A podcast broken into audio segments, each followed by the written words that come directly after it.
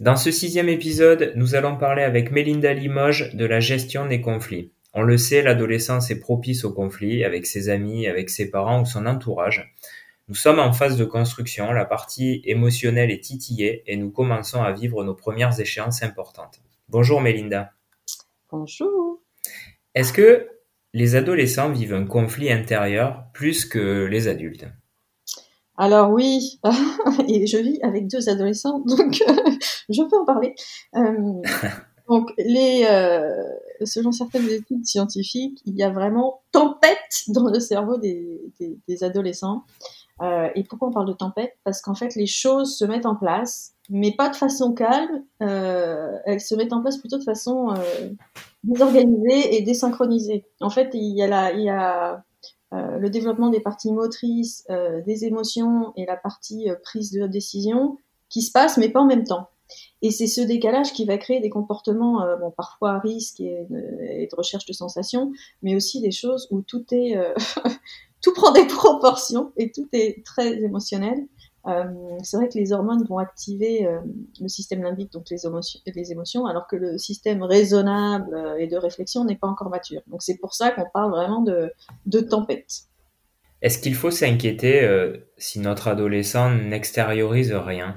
Alors je dirais que quel que soit l'âge, de toute façon, il faut, faut apprendre à exprimer et à écouter ses émotions euh, pour ne pas en subir les conséquences. L'émotion, c'est quoi? L'émotion, euh, ça vient du latin ex movere, c'est une émotion, c'est une énergie euh, qui, fait mouvement à, l'extérieur. et l'émotion, c'est un message en fait de, votre inconscient. derrière l'émotion, il y, a, y a un signal, il y a un message, et il faut vraiment comprendre ce que l'émotion est en train de nous dire. On dit que ce qui ne s'exprime pas s'imprime. Donc, c'est hyper important d'exprimer de, ses émotions, sinon euh, on risque de les voir se répercuter sur le physique, le mental. Et donc oui, alors, il faut encourager le dialogue pour pouvoir euh, effectivement euh, décoder toutes ces émotions qui se passent, qui se passent dans le cerveau. Euh, après, il y a aussi des techniques pour, euh, par exemple, essayer de décoder une émotion désagréable. Si tu veux, je te donne je te donne un exemple. Admettons que vous avez euh, une mauvaise note à un partiel ou un projet, ou même, enfin, vous avez un, problème avec, voilà, avec, non, vous avez fait un mauvais pitch si vous, si vous travaillez. la première chose, ça va être de se demander ce qu'on ressent et où on le ressent dans, votre corps. Donc, si vous êtes, euh, si vous avez eu une mauvaise note, peut-être que, euh, bah, je sais pas, ça vous fait mal au ventre, j'en sais rien, et que si vous ressentez, euh, bah, peut-être vous êtes déçu, et puis vous avez quand même un peu, peut-être un peu honte, on sait pas. Ensuite, la deuxième étape, c'est de se demander quelle importance, quel, pourcentage je donnerais aux émotions que, je ressens. Et ça, ça permet quoi? Ça permet de remettre un peu de raison dans quelque chose qui, sinon est purement émotionnel.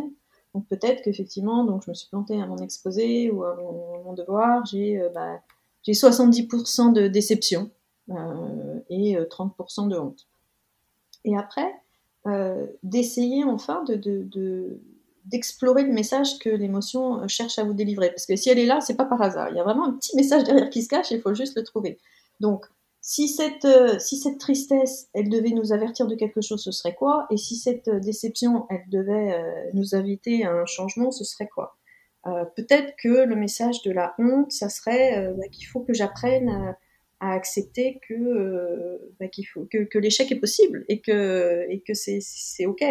Et ce que je peux mettre en place pour que cette émotion n'apparaisse plus, c'est bah, prendre, prendre l'échec vraiment comme, comme, comme source d'apprentissage.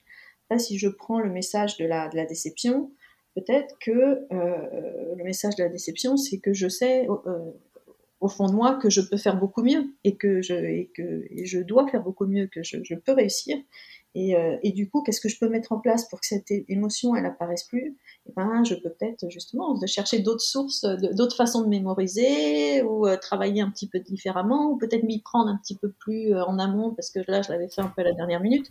Mais voilà, trouver, trouver des solutions pour, euh, pour répondre au message de, de cette émotion parce que chaque émotion, en fait, correspond à un besoin insatisfait.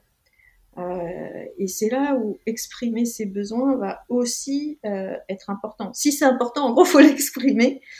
Et il y a une technique que j'aime bien par rapport à ça, qui va être d'exprimer ses besoins avec la communication non violente.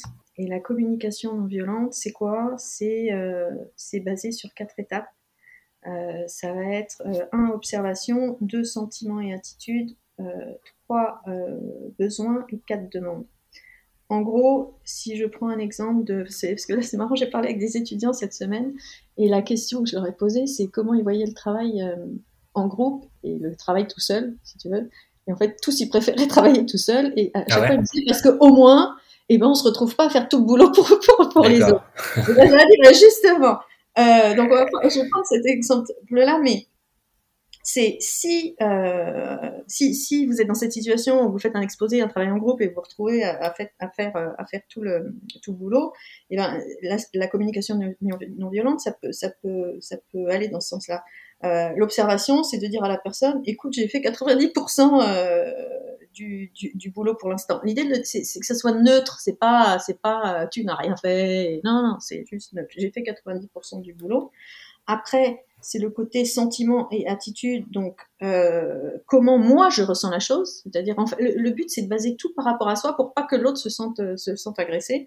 Bah, ça peut être, écoute, et ça me stresse parce que j'ai plein d'autres trucs à faire. Après, on passe aux besoins, de clarifier ses besoins. Donc, euh, j'ai vraiment besoin que euh, qu'on répartisse, euh, qu'on répartisse le travail, puisque j'ai besoin de, temps pour travailler sur mes autres matières. Et enfin, la demande. Ok, comment on peut faire pour justement que toi aussi tu puisses mettre la main à la pâte et que les rôles soient plus équilibrés.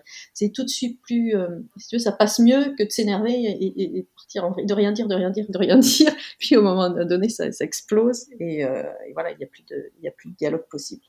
Cette série de six épisodes sur les neurosciences avec Mélinda Limoges se termine. J'espère que tous ces conseils auront été utiles à votre progression.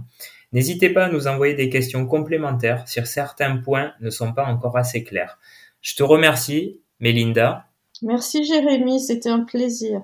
Et, et puis je te remercie pour tous les auditeurs et je te dis à très bientôt. À bientôt.